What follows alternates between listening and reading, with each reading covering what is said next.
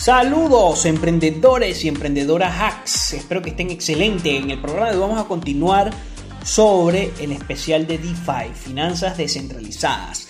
Gracias a todos los escuchas, a todas aquellas personas que me siguen. Recuerda que para que yo continúe haciendo esto, te pido que te suscribas, puedas dejar un comentario y compartas el podcast a personas que puedan estar interesados. Esa es la única forma en que puedo yo continuar brindándoles contenido e información de valor sobre los mercados financieros, sobre las finanzas, sobre acciones, etcétera, etcétera. ¿Qué voy a plasmar ahora? Voy a dar también una recomendación de investigación semanal para que ustedes puedan ir y ver y armar un portafolio en conjunto, tanto de acciones como de criptomonedas, ¿ok? Recuerden que todo lo que yo hago aquí, ninguno son recomendaciones de inversión, sino para que eh, se puedan como que instruir, investiguen y bueno, eso les permitiría a ustedes tener una visión más conjunta de cómo son las inversiones, los tipos de inversiones, cuál es la diferencia entre invertir y hacer trading o especular y bueno, etcétera, etcétera. Recuerden que este es un podcast sobre finanzas, inversiones, emprendimiento y negocios y también marketing. Pero eh, hemos estado más enfocados en las finanzas y las inversiones porque me, así me lo han pedido. Bueno, vamos a comenzar hablando sobre las bolsas. También voy a comenzar, voy a hablar sobre algunas empresas que estuve investigando bastante interesante lo que proponen o las propuestas que dan este tipo de empresas y cómo, o sea, básicamente cómo podríamos aprovechar esas oportunidades o esas, o sea, cómo esas empresas o cuáles son los factores de éxito de esas empresas. También vamos a hablar de proyectos DeFi, que es el especial de hoy, y con ello vamos a comenzar, mm, digamos que hablando de cómo están las bolsas. La, bueno, básicamente las bolsas entran ya en una etapa del eh, veraniega. El verano, recordemos que agosto es verano en el hemisferio norte y por ende existe una, un menor volumen, la volatilidad disminuye porque muchas casas de bolsa o muchos grandes actores de los fondos de inversión y bancos se van de vacaciones. Entonces, bueno, como pequeños inversionistas o pequeños traders, eso puede influir en tu operativa, pero todo depende del sistema que tengas. Eh, evidentemente esto varía mucho de país en país y bueno, hoy día también se puede, como ha existido, hay una mayor participación en los mercados financieros, bueno, puede ser que la volatilidad no se disminuya tanto como pasado, pero sí existe eh, una desaceleración en, en, el crecimiento de las transacciones, una desaceleración. Bueno, la semana pasada, eh, estamos hablando de la semana última de julio, eh, las bolsas se consolidaron próximos a niveles o máximos históricos, apoyados evidentemente en los buenos resultados empresariales. Ya se han publicado 296 compañías pertenecientes al SP500 y hasta los momentos el saldo final ha sido bastante, bastante prometedor. Eh, a pesar de las nuevas medidas intervencionistas en China, la buena noticia es que el impacto en el SCI 300 fue de menos 0,5% de la semana. Eso es en cuanto a la bolsa china. Y esto no se trasladó a las demás bolsas porque tenemos que el SP500 tuvo una variación del menos 0.4% y el Euro 50 del menos 0.05%. Además, la Reserva Federal aportó muy pocas novedades y tanto bonos como divisas se mantienen sin cambios significativos. Sin embargo, vamos a hablar sobre los bonos más adelante. Em, los, los bancos centrales siguen dando soporte. Esto quiere decir que se prevé que se mantengan los tipos de cambio en más 0.10 principalmente del BOE en Gran Bretaña. Y en consecuencia podemos ver, o dado todo esto, yo, o sea, se puede prever un movimiento lateral en las bolsas esta semana y cualquier posible corrección podría ser puntual un merecido descanso tras las fuertes revalorizaciones de este año, principalmente con el SP500, que ha tenido un más 18%, el Nasdaq, que ha tenido un más 17%, y el Eurostock, que ha tenido entre un más 15%. Y aprovecharíamos para tomar, digamos que se puede aprovechar para tomar decisiones de buena cana a final de año. Sin embargo, yo he ido advirtiendo de una posible revalorización de la bolsa. ¿Por qué? o de las diferentes bolsas por diferentes aspectos. Se podría incluso, se podría incluso sospechar o suponer, ya estoy hablando de, de inversiones, que China está adelantándose a los posibles hechos que pueda tener la bolsa americana, el Nasdaq y los demás índices, porque ha habido una revalorización de las acciones principalmente por las políticas monetarias de la Fed, que ya lo he venido indicando. Sin embargo, no se ha dado el caso. Es decir, no se ha dado la, esa gran corrección que se prevé, que ha dicho Ray Dalio, Warren Buffett con su índice Buffett con un más 200%, eh, Paul Tudor Jones, muchísimos inversionistas y grandes eh, gestores de fondos de inversión advierten sobre una gran corrección que aún no se da. Y esto pone en tela de juicio muchas veces, mm, principalmente para los inversionistas mm, eh, amateurs o, digamos que los inversionistas que están iniciándose, que dicen, bueno, ahí viene el lobo, ahí viene el lobo y no llega nunca y bueno, puede pasar uno o dos años. Esto también se alimenta de que la Fed no ha subido sus tasas de interés, sin embargo han advertido que subirá las tasas de interés para el 2022, para finales del 2022.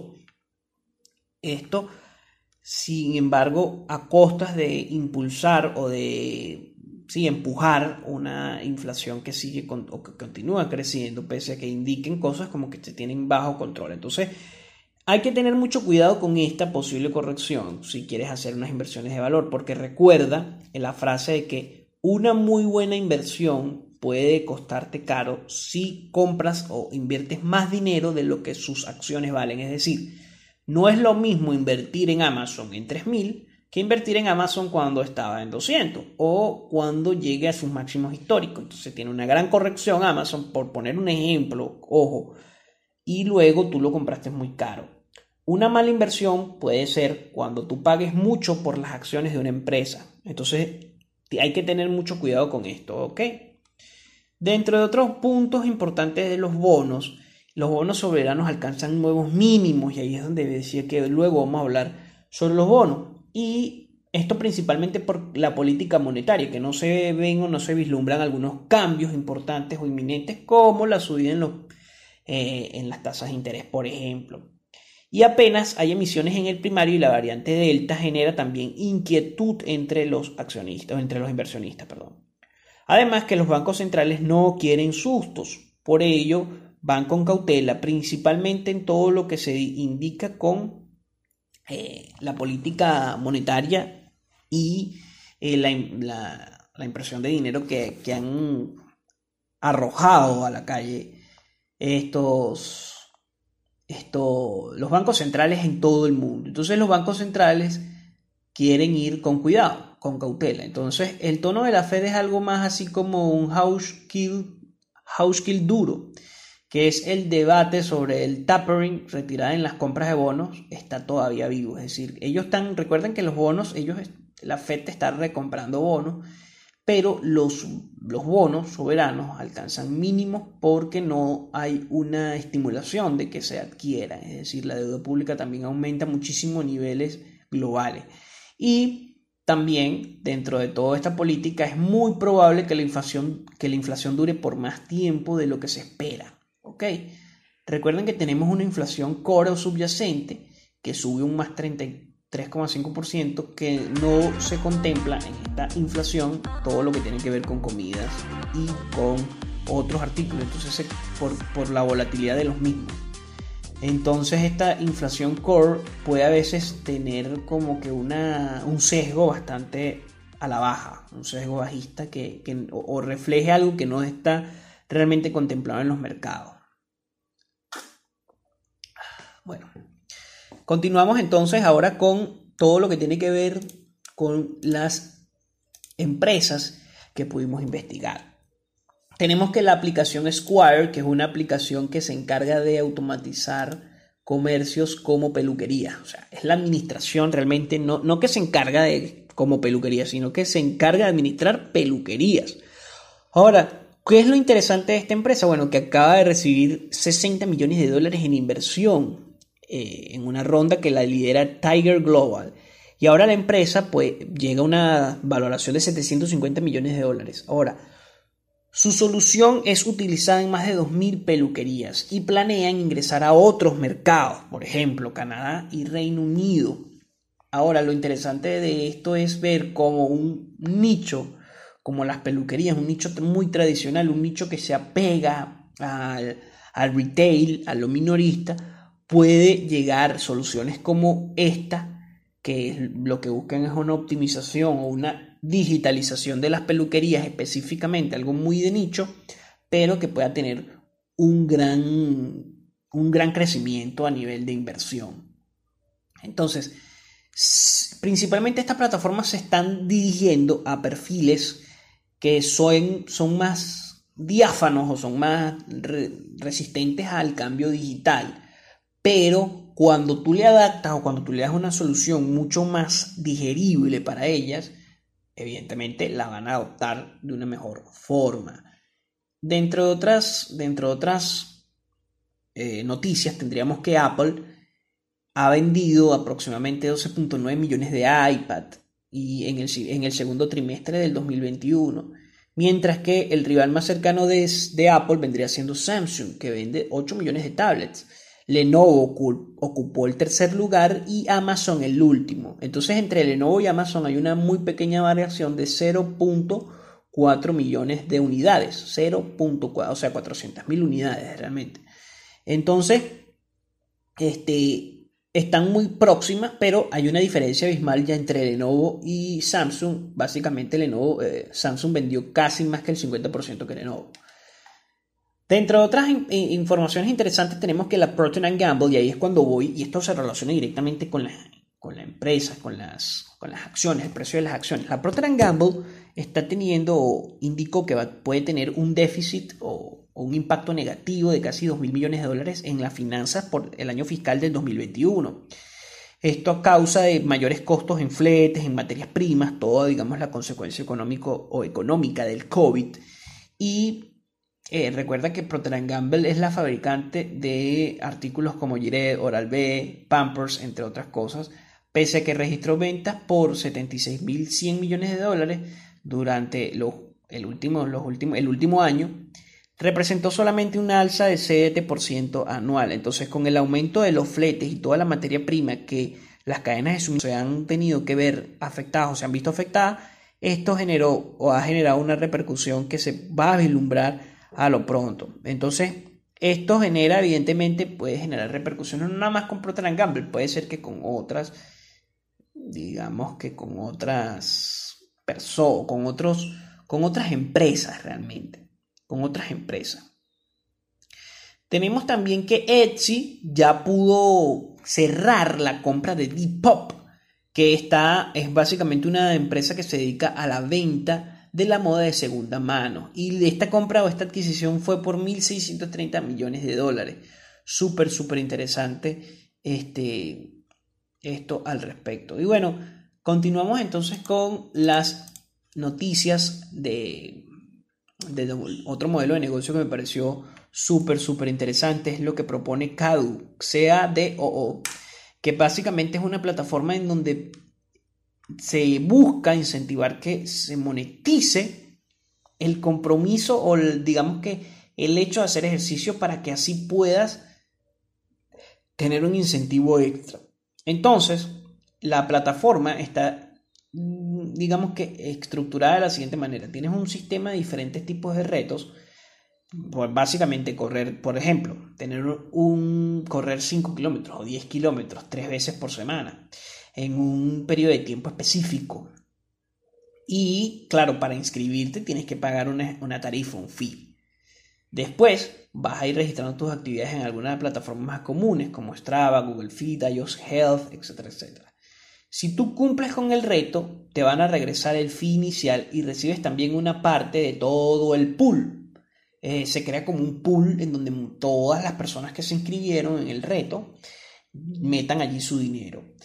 Este, y claro, van a recibir aquellos únicamente de los que, de los que completaron los retos de entrenamiento. Ojo, si tú no completaste los retos, evidentemente no te van a, dar. Esto es interesante porque, bueno, cambia la manera en cómo se monetiza una aplicación. Nuevamente es otro tipo de monetización interesante. Es este modelo freemium con premios o este modelo con suscripción, pero que además te puede generar un premio. Entonces, mm, es interesante, súper interesante y bueno, puede cambiar muchísimas otras cosas en cuanto a lo que, a lo que quieren.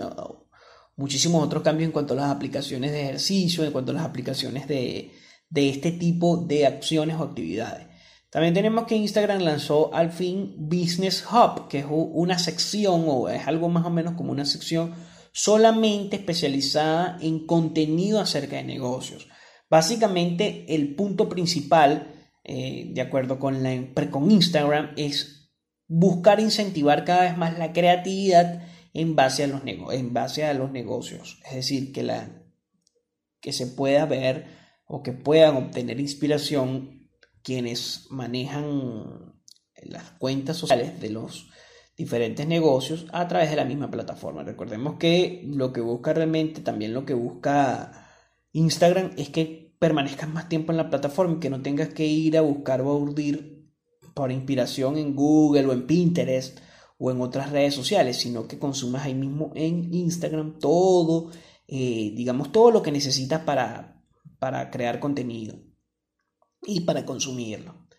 También es importante, y esto con esto vamos a comenzar con, con las noticias en criptomonedas, las noticias más importantes, y comenzamos con el programa de DeFi. Así que no, no te vayas porque el programa de DeFi hoy va a traer cosas importantes como beneficios, como qué puedes aprovechar, cuáles son, y al final recuerden que voy a dar una recomendación de investigación para que armes tu portafolio. Podemos armar un portafolio. No, ojo, el portafolio va a ser un portafolio de seguimiento. Lo que voy a armar acá en este podcast, en esta nueva sección, no estoy diciendo que vayas a comprar la cripto, no, no para nada. Estoy diciendo que voy a armar un portafolio para que veamos el rendimiento cuando eh, se concluya esta temporada y ver el rendimiento incluso cuando comience la otra temporada. Eh, la temporada 4, esta es la temporada 4, la, vamos a, la voy a concluir de cuando cumpla ya dos años que tenga en este podcast, que va a ser en octubre de este año, yo voy a tener dos años dándole todo el contenido de valor semana tras semana. Recuerda que para apoyar este proyecto lo único que necesitas es compartirlo, suscribirte o dejar un comentario. Eso me ayudaría muchísimo a continuar y a crecer, que es lo que se busca o es lo que busca Emprender a Excel Podcast. También recuerda que estoy en Google Podcast, Spotify, YouTube, etcétera, etcétera. Eh, bueno, vamos a hablar entonces que el presidente de la SEC en Estados Unidos dijo que necesita que el, que el Congreso le dé unos poderes adicionales para poder dar una supervisión óptima y eficaz a todo lo que es el mercado de criptomonedas. Entonces, eh, el presidente de la SEC dijo que aunque existen ciertas reglas relacionadas con los activos criptográficos y estas están bien establecidas, todavía existen lagunas, evidentemente. Y además indicó que necesita más recursos, eh, abro comillas, más recursos para proteger a los inversionistas en este sector creciente y volátil. Ahora, estas declaraciones son importantes porque abre la, posibilidad de que Estados Unidos o tome represalias o haga realmente establezcan leyes pro crecimiento paulatino de todo el, sistema criptográfico. Recordemos que China tomó una decisión de ir en, digamos que, de, ir en contra o de atentar contra todo lo que propone las criptodivisas o todo lo que propone el ecosistema criptográfico. Y esto hizo que haya una migración de mineros a nivel global para Estados Unidos, para Salvador, para incluso para otros países del mundo. Ahora, ¿qué se busca con esto? Esto es muy importante tomarlo en serio porque si existe mayor regulación va a haber menos scam en todo lo que tiene que ver con el ecosistema criptográfico. Y esto se relaciona completamente con una de las noticias del, del mundo cripto, que es que el FBI se une a la investigación sobre mirror trading en África para ayudar a recuperar los fondos de inversores estadounidenses. Recordemos que mirror trading es una empresa eh, bueno, fue una empresa de intercambio de criptomonedas en África, pero que se llevaron una gran cantidad de, de, dinero de, las personas que estaban allí metidas en eso. Eh, en, ese, en, ese esquema, ojo, en ese esquema. Se cree o se estima que la compañía tenía alrededor de 23.000 bitcoins por valor de unos 874 millones de dólares al precio actual. Y se ha tratado de ampliar los poderes para ayudar esfuerzos desde enero y buscar, digamos que poner en, que paguen las personas que hicieron esta, este, esta movida ilegal, esta movida de dejar a los inversionistas muy mal. Este tipo de cosas generan desconfianza en el sistema crédito. Entonces, por ende, las regulaciones son muy importantes. Y también saber el tono de las regulaciones. Además, tenemos que tener claro que todo lo que representa el DeFi, como lo indiqué en podcasts anteriores, es una alternativa al sistema económico tradicional que atenta el monopolio de Estados Unidos con la Fed.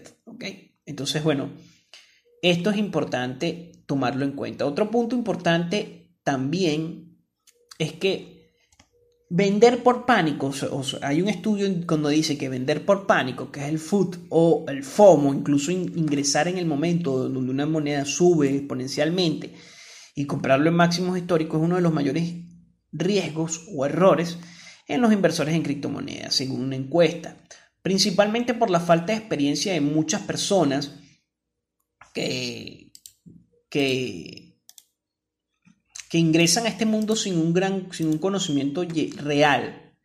Y este, esto genera evidentemente pérdidas en el patrimonio de muchos, de, mucha, de muchos inversores minoristas principalmente, ¿ok? Tenemos también que Binance, y este es un punto súper importante por una de las plataformas que más me están gustando, que es Shopify.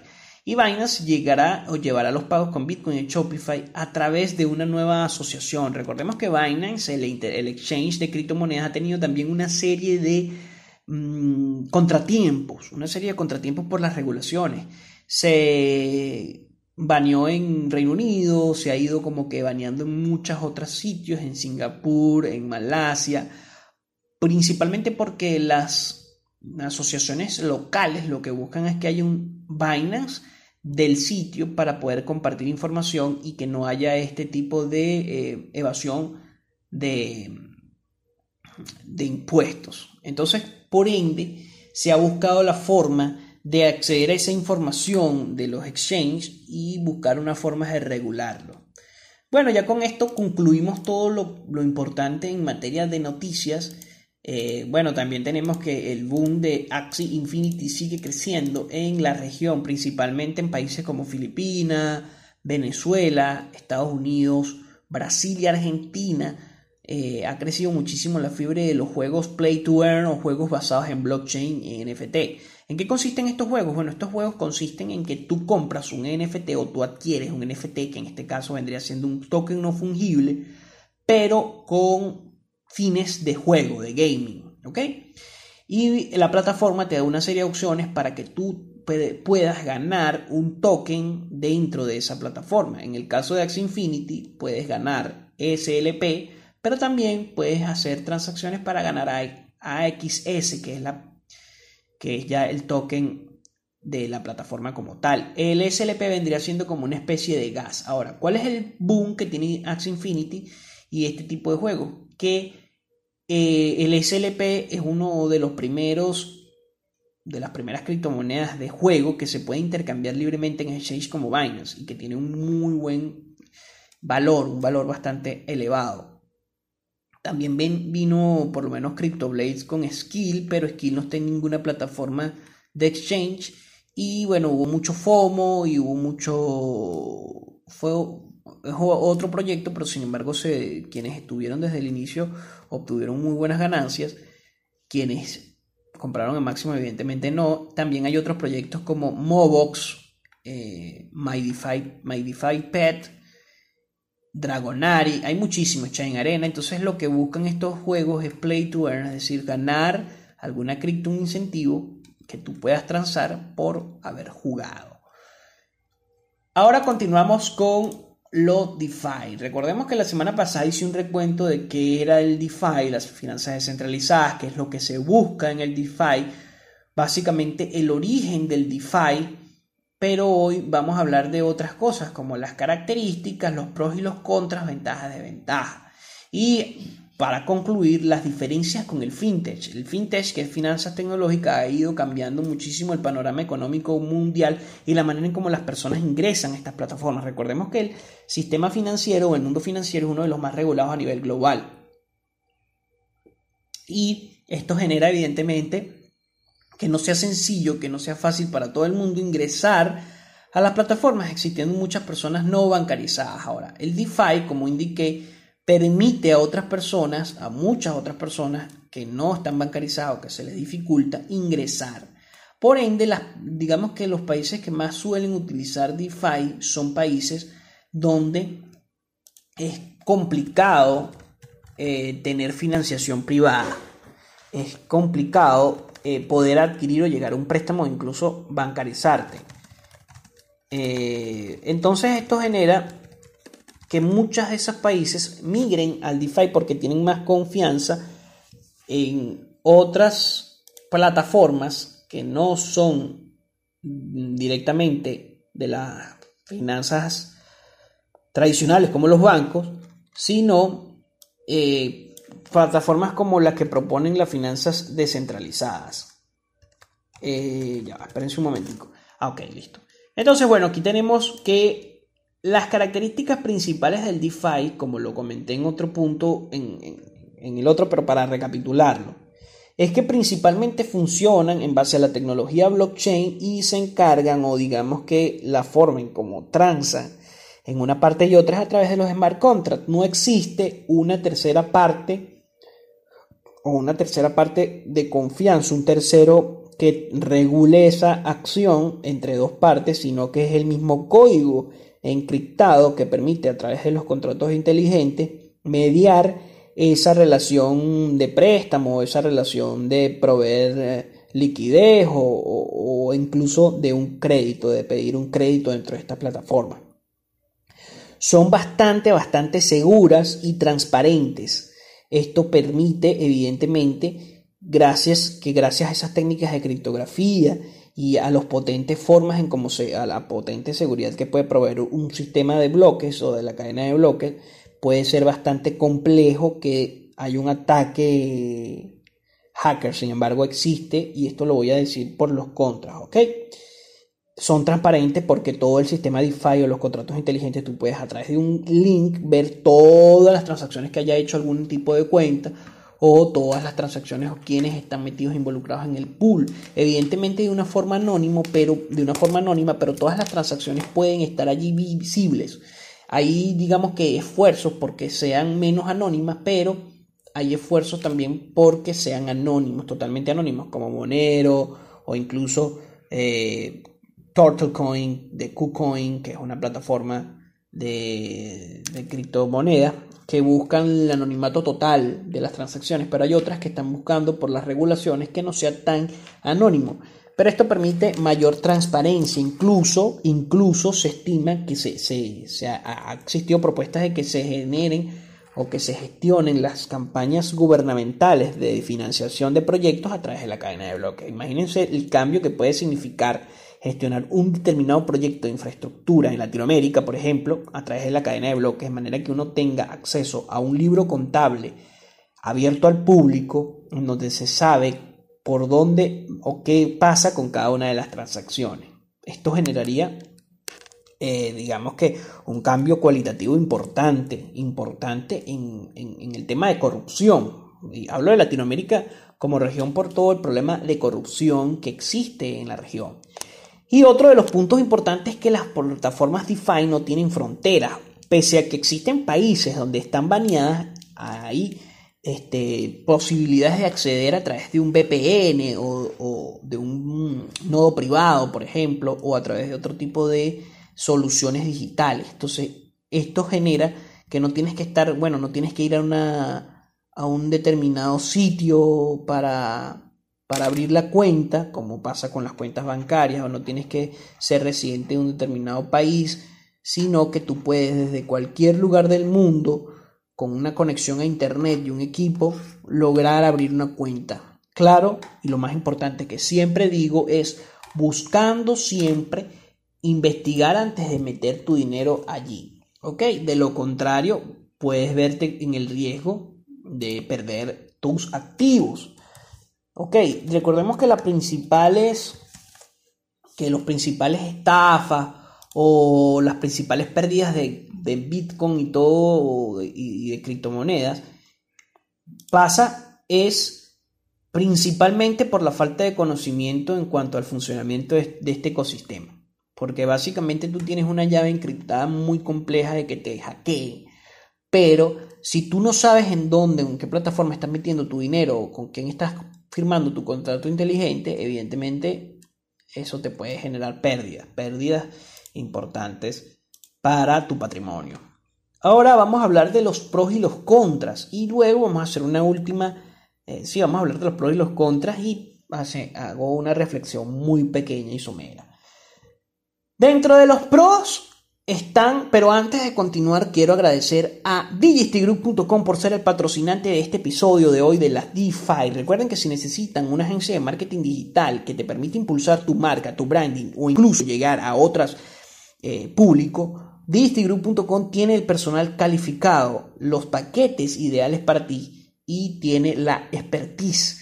Hay casos de éxitos comprobables y demostrables que te aseguran que pueden llegar tu marca a otro nivel. Digistigroup.com, puedes escribirlos en www.digistigroup, lo voy a dejar abajo en, el, en los comentarios y escribirles o mandarles un mensaje para solicitar más información sobre sus paquetes. O bueno, dentro de los pros tendríamos que habilita o permite el acceso a los servicios financieros a millones de personas que no están bancarizadas esto es una gran oportunidad principalmente para llevar más libertad a aquellos países en donde por distintas razones, ya sea políticas o económicas, no poseen la facilidad de tener o de ingresar a este tipo de servicios financieros, ya sea créditos, ya sea mm, intercambio de divisas de una manera mucho más sencilla, este poder eh, pedir préstamos o incluso dar préstamos. Entonces esto es uno de los grandes, grandes ventajas que permite el DeFi.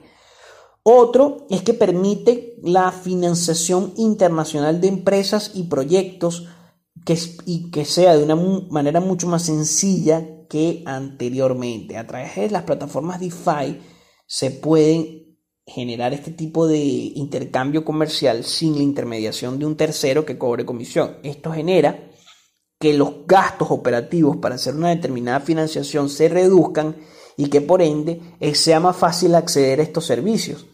Y, por, y, bueno, también otro punto es que crea un, un punto de diversificación en cuanto a la innovación, desarrollo y crecimiento de diferentes países.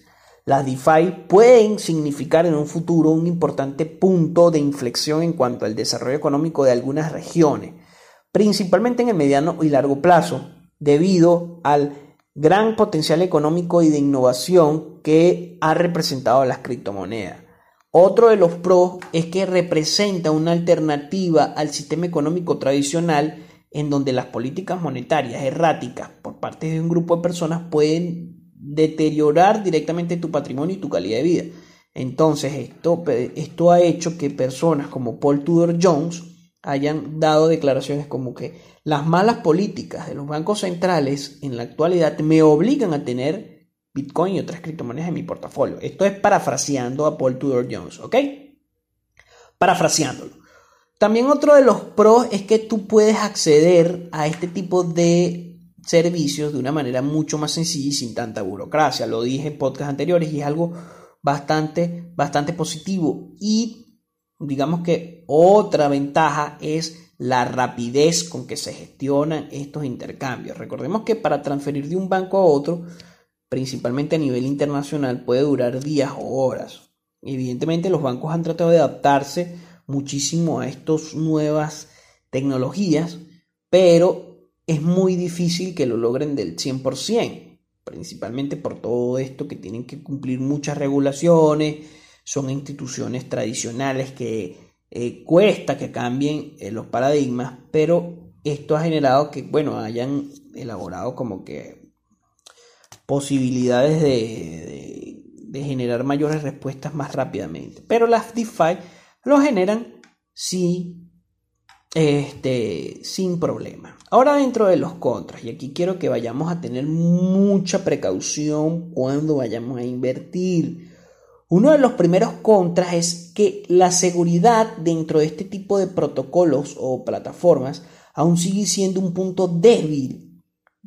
Si bien evidentemente la blockchain ha demostrado ser una tecnología bastante robusta en cuanto a seguridad, aunque hay muchas fisuras que se necesitan mejorar y pulir, principalmente con el nivel de auditoría y de seguridad de los propios smart contracts.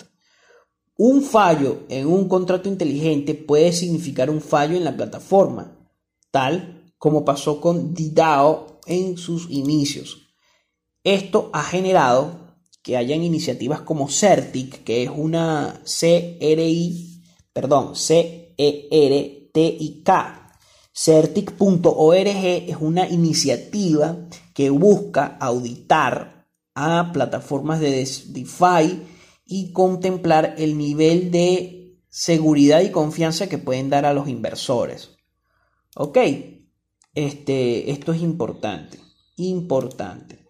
También que estos protocolos de, de actuación ante la... Una de las cosas importantes es cómo actúan este tipo de protocolos, perdón, cómo actúan este tipo de protocolos a la gran volatilidad que presentan las criptomonedas muchas plataformas de finanzas centralizadas han creado una serie de mecanismos para garantizar una estabilidad económica frente a una alta volatilidad. Pero, pese a ello, muchas veces estos mecanismos quedan muy, muy reducidos por los movimientos tan volátiles y no protegen del todo al ecosistema frente a fuertes fluctuaciones.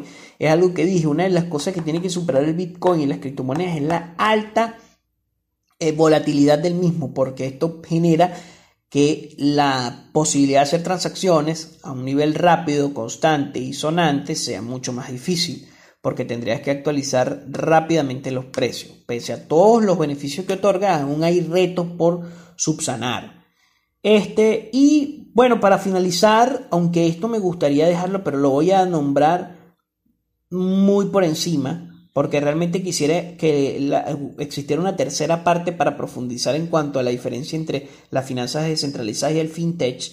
Lo cierto es que si tenemos estos modelos financieros en nuestra mano, hay un tercer modelo que nace con mucha o con gran disrupción, pero que no está como en el medio entre la parte de la banca tradicional y la banca descentralizada o lo que es la finanza descentralizada, que es el fintech, que es contemplar o utilizar todos los mecanismos tecnológicos para crear soluciones innovadoras en el sector financiero, ¿ok?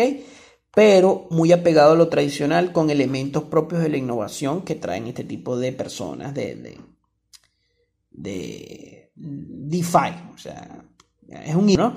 Sin embargo, vamos a dejar este punto muy importante que también quiero ahondar sobre la fintech y de ahí voy a venir, voy a devenir sobre un especial de fintech o finanzas tecnológicas o tecnología financiera, perdón, para que se una con todo lo que vengo diciendo de DeFi, que tienen mucho en común, pero también tienen mucho en discrepancia.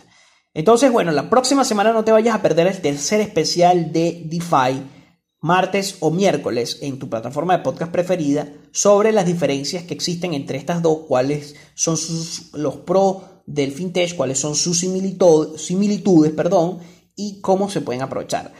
Recuerda suscribirte, recuerda seguirme en mis redes sociales, Angars1 en Instagram y Angars como tal en Twitter, igualmente lo voy a dejar abajo en los en la caja de comentarios y abajo en la descripción todas mis redes sociales y puedes seguirme también en TradingView o en otras redes sociales como Facebook.